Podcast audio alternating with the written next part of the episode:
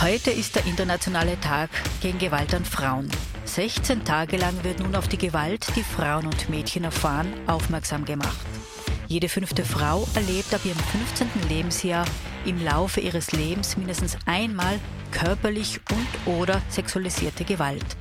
Das sind ganze 20 Prozent aller Frauen in Österreich. Willkommen zu einer neuen Folge Vertrauensfrage, der Podcast der SPÖ Tirol.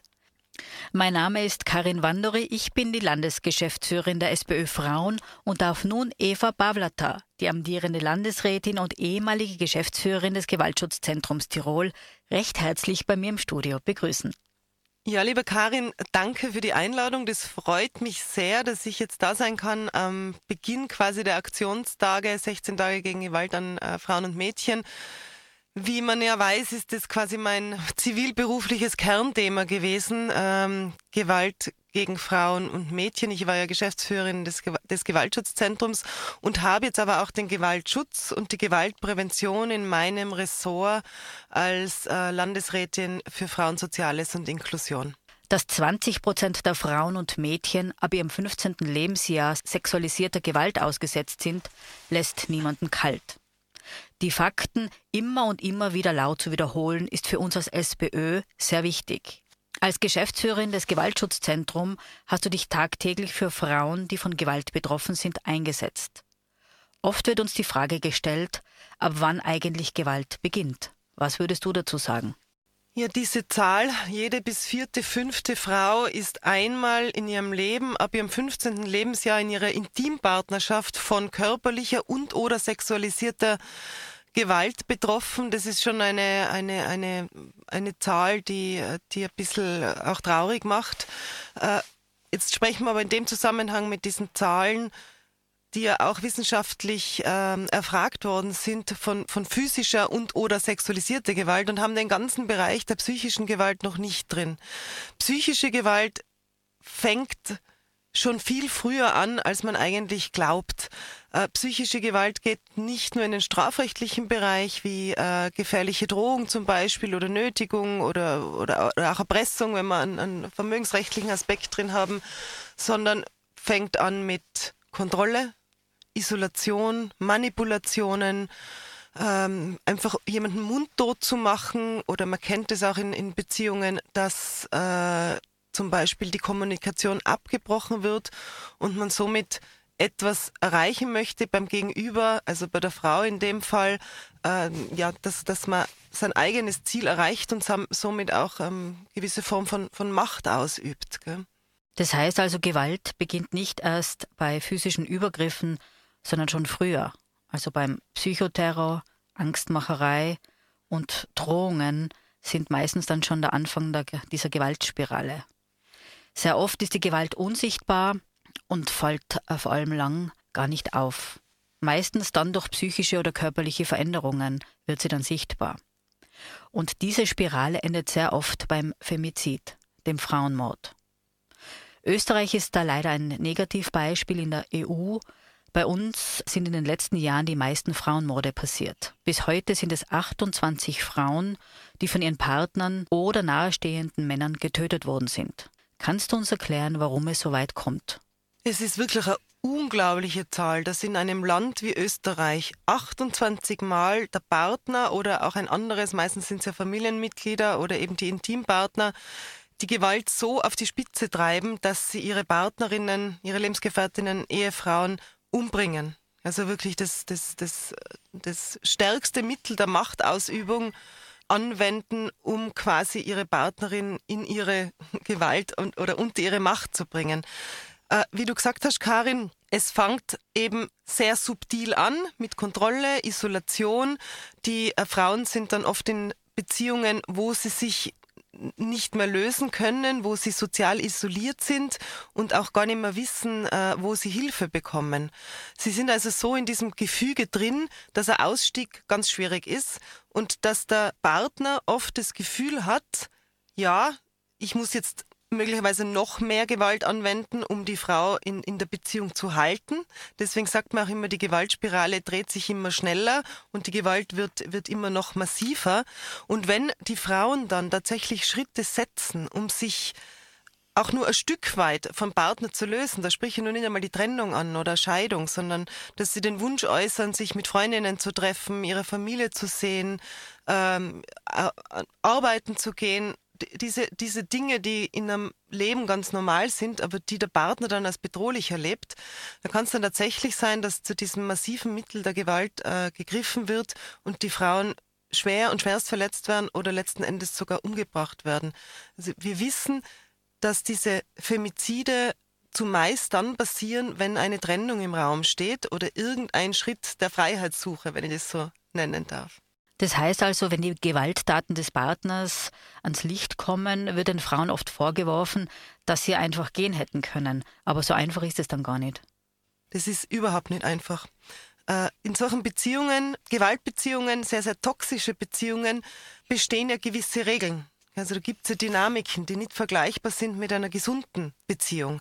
Da ist eben ein, ein Ausscheren nicht möglich, entweder weil dann gedroht wird, entweder weil dann tatsächlich eine Gefährdung da ist, dass das schwere und schwerste Gewalt passiert, oder weil den Frauen mit Dingen gedroht wird, die ihnen äh, sehr wichtig sind. Da werden die Kinder dann als, als Manipulationsspielzeug aufs Tapet gebracht und die finanzielle Komponente bei Frauen mit Migrationshintergrund ist es auch immer wieder mal der Aufenthaltstitel aber auch, und das, die Komponente möchte ich ganz, ganz stark nennen, es ist auch die Komponente der Emotion, weil nichts wirkt so stark wie der Entzug von Kommunikation und Emotion, um jemanden wieder in die Beziehung zu bringen.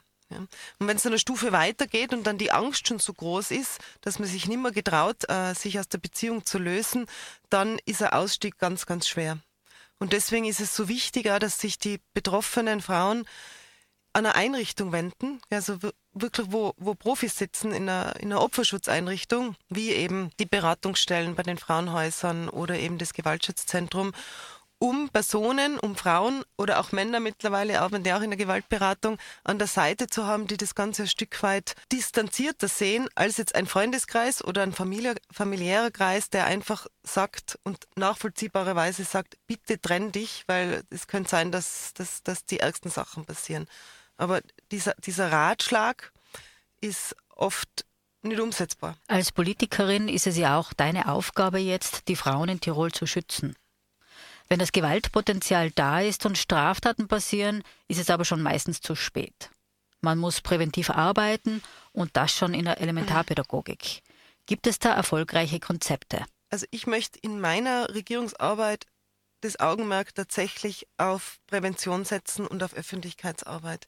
Das ist zwar, äh, wie du richtig gesagt hast, die Stufe drunter und die Auswirkung ist so schwer spürbar. Also wir werden da nicht sagen können, wir haben schon in der Elementarpädagogik Konzepte mit den Kleinsten und das hat dann unmittelbare Auswirkungen auf deren Verhalten in, im, im späteren Leben oder auch im Leben als Jugendliche. Also es ist nichts Messbares. Gell? Aber es geht auch nicht um einen messbaren Erfolg, sondern es geht darum, schon in diesem jungen Alter tatsächlich zu schauen, welche Position haben Mädchen und Buben in, in, in ihren Beziehungsrollen, auch als, als in ihrer in ihrer Rolle als Tochter, als, als Sohn, wie kommuniziere ich richtig, wie grenze ich mich gut ab, wie sage ich, das möchte ich nicht, das ist mein Körper. Also diese ganzen Dinge, die äh, gerade in, in der Elementarpädagogik gut in die Konzepte eingebracht werden können. Tirol weist in diesem Gebiet auch einige Defizite auf. Zu wenige Plätze in Frauenhäusern, Vereine, die Prävention leisten, sind zu wenig ausfinanziert. Wie soll Tirol in fünf Jahren unter deiner Leitung als Landesrätin im Gewaltschutzbereich ausschauen? Ich bin der Meinung, dass wir im Regierungsprogramm einige Punkte festgehalten haben, die erstens den Einrichtungen mehr Sicherheit geben sollen in Bezug auf Planung, also finanzielle Sicherheit, äh, auch in Bezug auf äh, Personal. Das ist das eine. Und das andere ist tatsächlich, wie du das richtig sagst, Karin, der Ausbau der Frauenhausplätze. Wir haben in Tirol in Relation zu der Anzahl der, der, weiblichen Bevölkerung sehr wenige Frauenhausplätze.